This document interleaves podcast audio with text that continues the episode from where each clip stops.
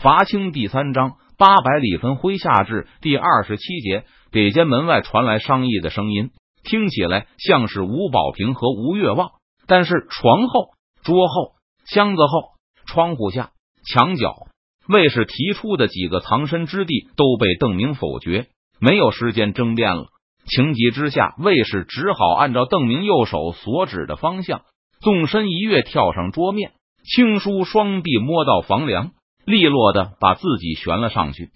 第二天，刘耀、杨有才带着数千士兵离开兵营，在校场上列队等待教官。根据邓明的安排，卫士们分成两队，轮流给督府的士兵传授战场经验。两队的人员名单都提前交给了刘耀。带队前来的是周开荒，他身后跟着任堂、木坛等人。刘耀把这些教官请上高台，根据事先的安排。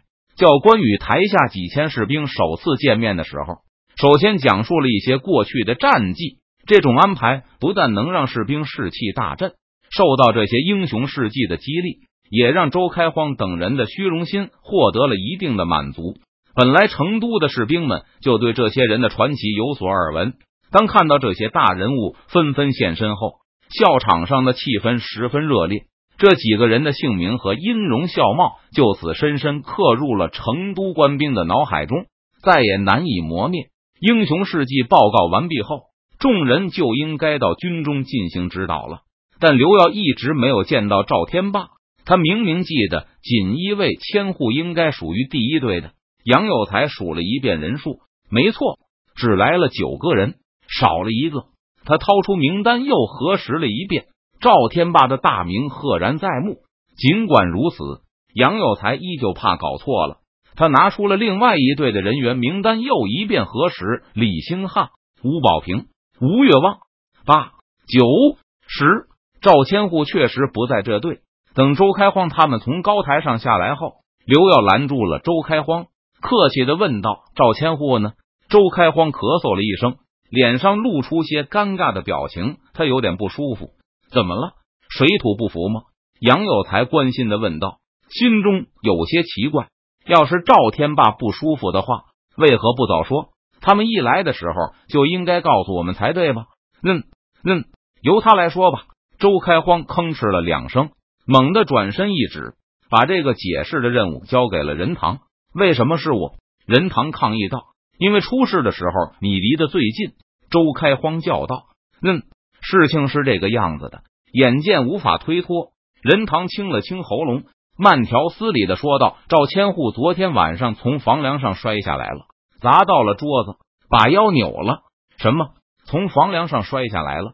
刘耀和杨有才同时惊叫起来：“赵千户吗？”“嗯，是的。”赵千户很轻松的就上去了，但没想到房梁那么窄，没扶稳就掉下来了。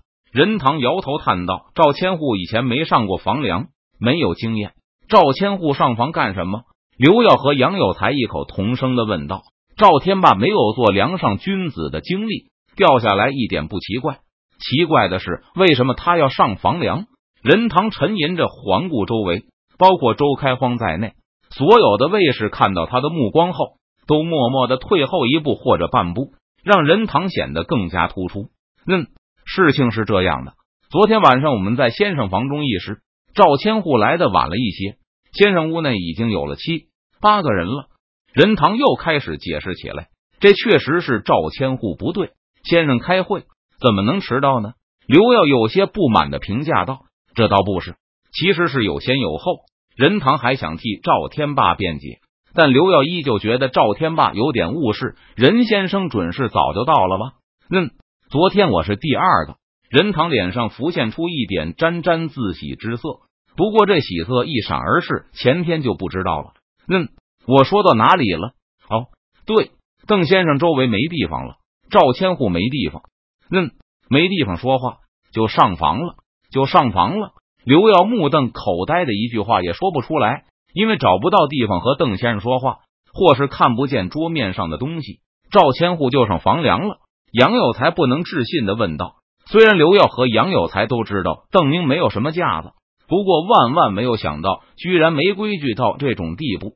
无论邓明多么随和，也是卫士们的长官，甚至是未来的军父，动不动就上房梁。这是开军事会议呢，还是在路边看杂耍？挤不到人圈子里就上树？嗯，是的。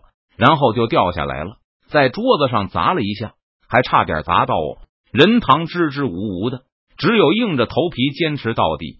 幸好刘耀和杨有才不继续问下去，教官们就各自去部队中带兵训练。三天后，有消息传来，成都的使者抵达剑阁时，剑阁仍然在明军手中。不过，当明军得到警报，立刻前往附近的嘉陵江岸侦查，发现了大量清军正在集结，对剑阁的攻击已经迫在眉睫。确认敌人即将发起进攻后。剑阁附近的明军立刻放弃了关隘，以最快的速度向江油方向撤退。我们在剑阁有多少人？邓明问道。他曾经问过刘耀这个问题，但是成都守军根本不知道。男丁都加起来也就一千多人，还有上百妇女孩子吧。从剑阁返回的使者向邓明汇报着他见到的各种情况，听上去剑阁那里和一年前的成都差不多。明军对战争已经基本绝望，平日就是闷头种地打猎，根本不考虑防御侦察问题，因为他们知道，只要清军发起进攻，就绝对没有守住的可能。如果邓明没有派人去剑阁报警，恐怕等到清军发起攻击的时候，剑阁的守军还蒙在鼓里，会被高明瞻轻而易举的消灭。更大的可能就是直接投降。但看到成都来人后，这些明军又升起一些希望，因为成都的行动说明川西明军的实力正在恢复。刘耀这里开始有实力，有意愿过问剑阁的安危。剑阁的守军之前虽然绝望，但既然这么多年来一直打着明军的旗帜，就说明他们心里还是不愿降清。发现自己并不是孤军作战后，这些守军就马上达成一致，向江油撤退。视情况与江油守军一起坚守，等待成都的援兵，或是继续撤退向成都。江油那里怎么样？邓明又问道。比剑阁的人多点，本来还有些百姓在城附近居住，但听说达子要来，就纷纷逃上山去了。现在留下的大概也就是两千多男丁。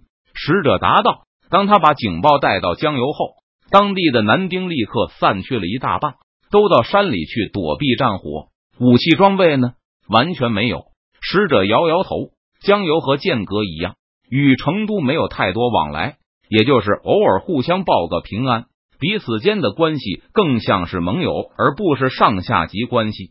实际上，刘耀和杨有才也没有能力把江油这些明军的据点变成成都的下级，因为下级会向上级提出物资和兵力的要求，而之前无论是粮食还是武器装备。成都都没有能力提供。既然如此，那江油等地也不可能服从成都的命令。如果不是我们派人去，那么剑阁、江油、绵竹等地很可能见到达子来了就投降了事，顶多给我们一个他们要投降的报告。刘耀对邓明说道：“不奇怪，他们没有武器，没有兵力，没有粮食，不投降能干什么？白白送死吗？”出乎刘耀的意料。郑明好像一点也不痛恨这种软骨头，而且还反问了一声：“要是刘帅、杨帅处在他们的位置上，你们打算怎么做？”关闭末将会披发入山，誓死也不投降。达子杨有才掷地有声的说道：“在邓明前世的历史上，剑阁、江油、绵竹各地的守将先后投降后，他和刘耀就是这么做的。是末将也会如此。”刘耀稍微思考了一下。点头认可了他副手的意见。我记得你们说过，库房里还有四万石粮食。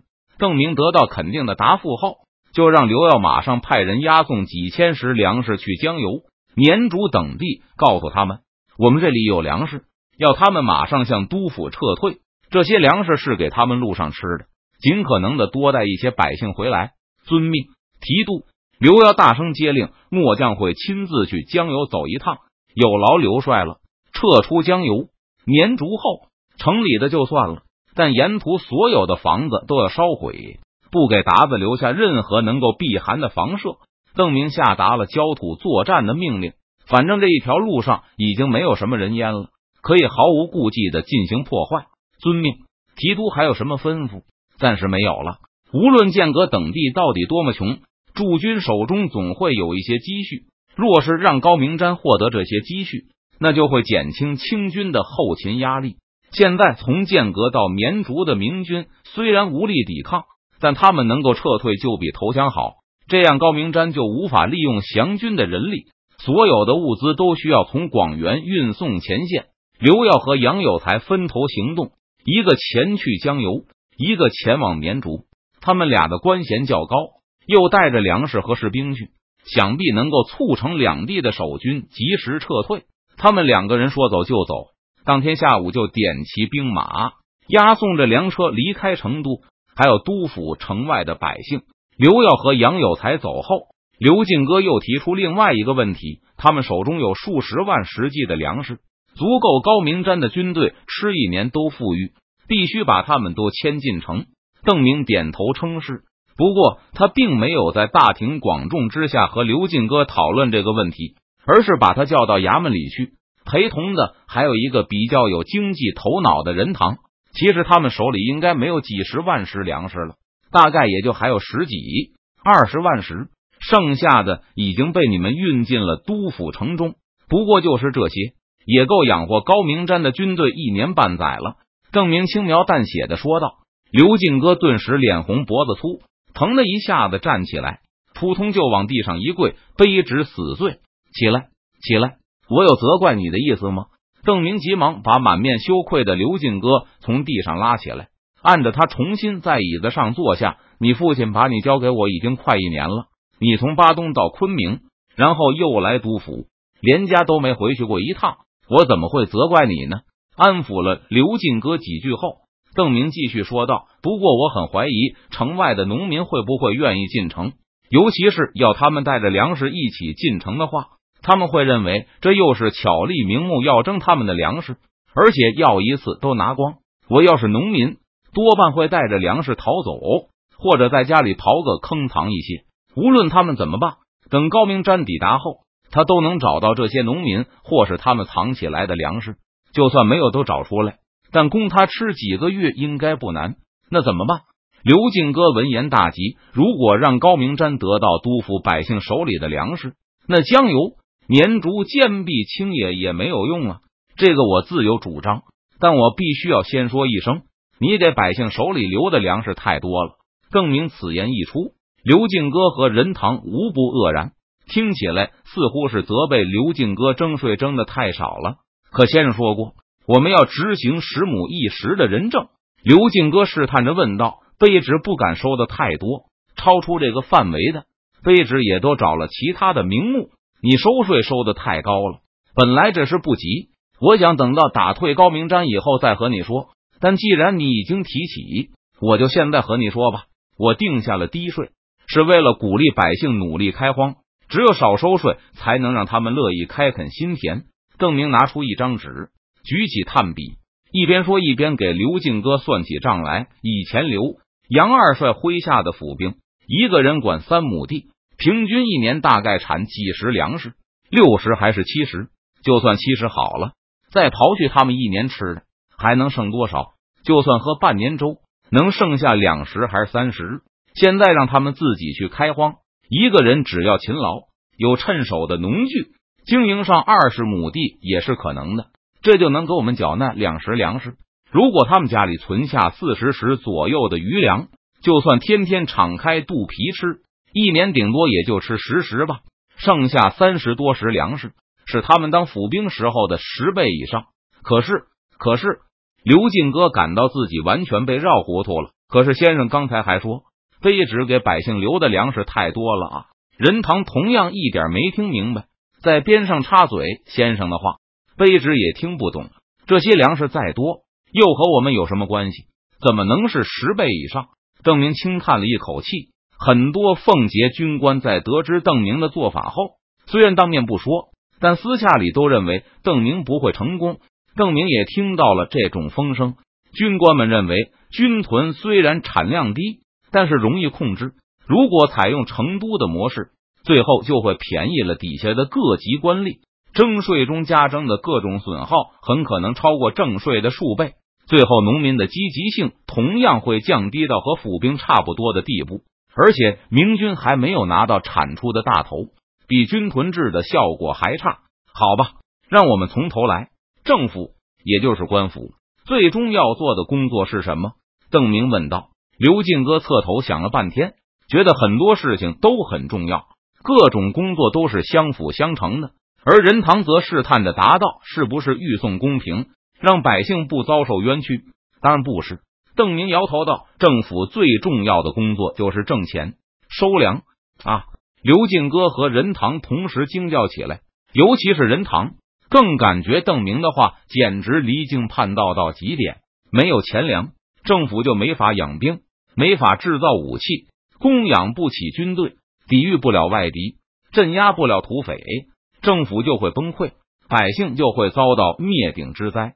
所以政府就要挣钱收粮，其他的事从打仗到打狼，没有钱粮什么也办不成。邓明的话让刘进哥听得连连点头。任堂张大了嘴巴，虽然想驳斥上几句，但又不知从何说起。邓明接着说下去：不过政府和普通商家挣钱不同，政府是靠鼓励百姓努力工作来挣钱的，所以要奖励勤劳肯干的人。勤劳的百姓越多。这个政府就越容易挣钱收粮，政府收重税，并不是对勤劳人的奖励，反而会打击他们干活的热情，尤其是对农民。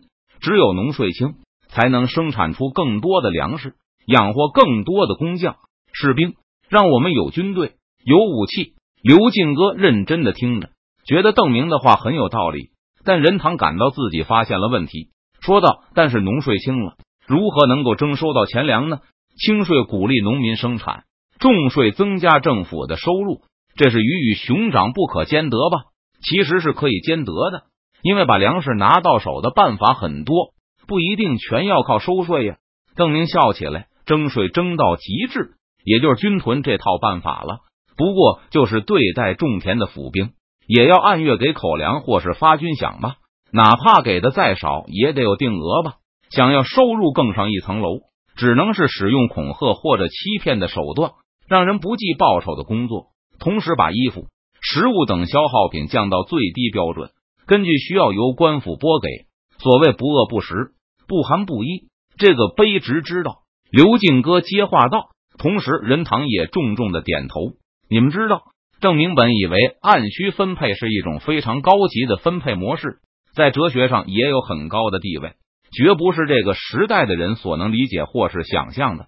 他刚才也就是随口一提，没想到刘进哥和任堂居然都表现出一副很熟悉的模样。你们怎么知道的？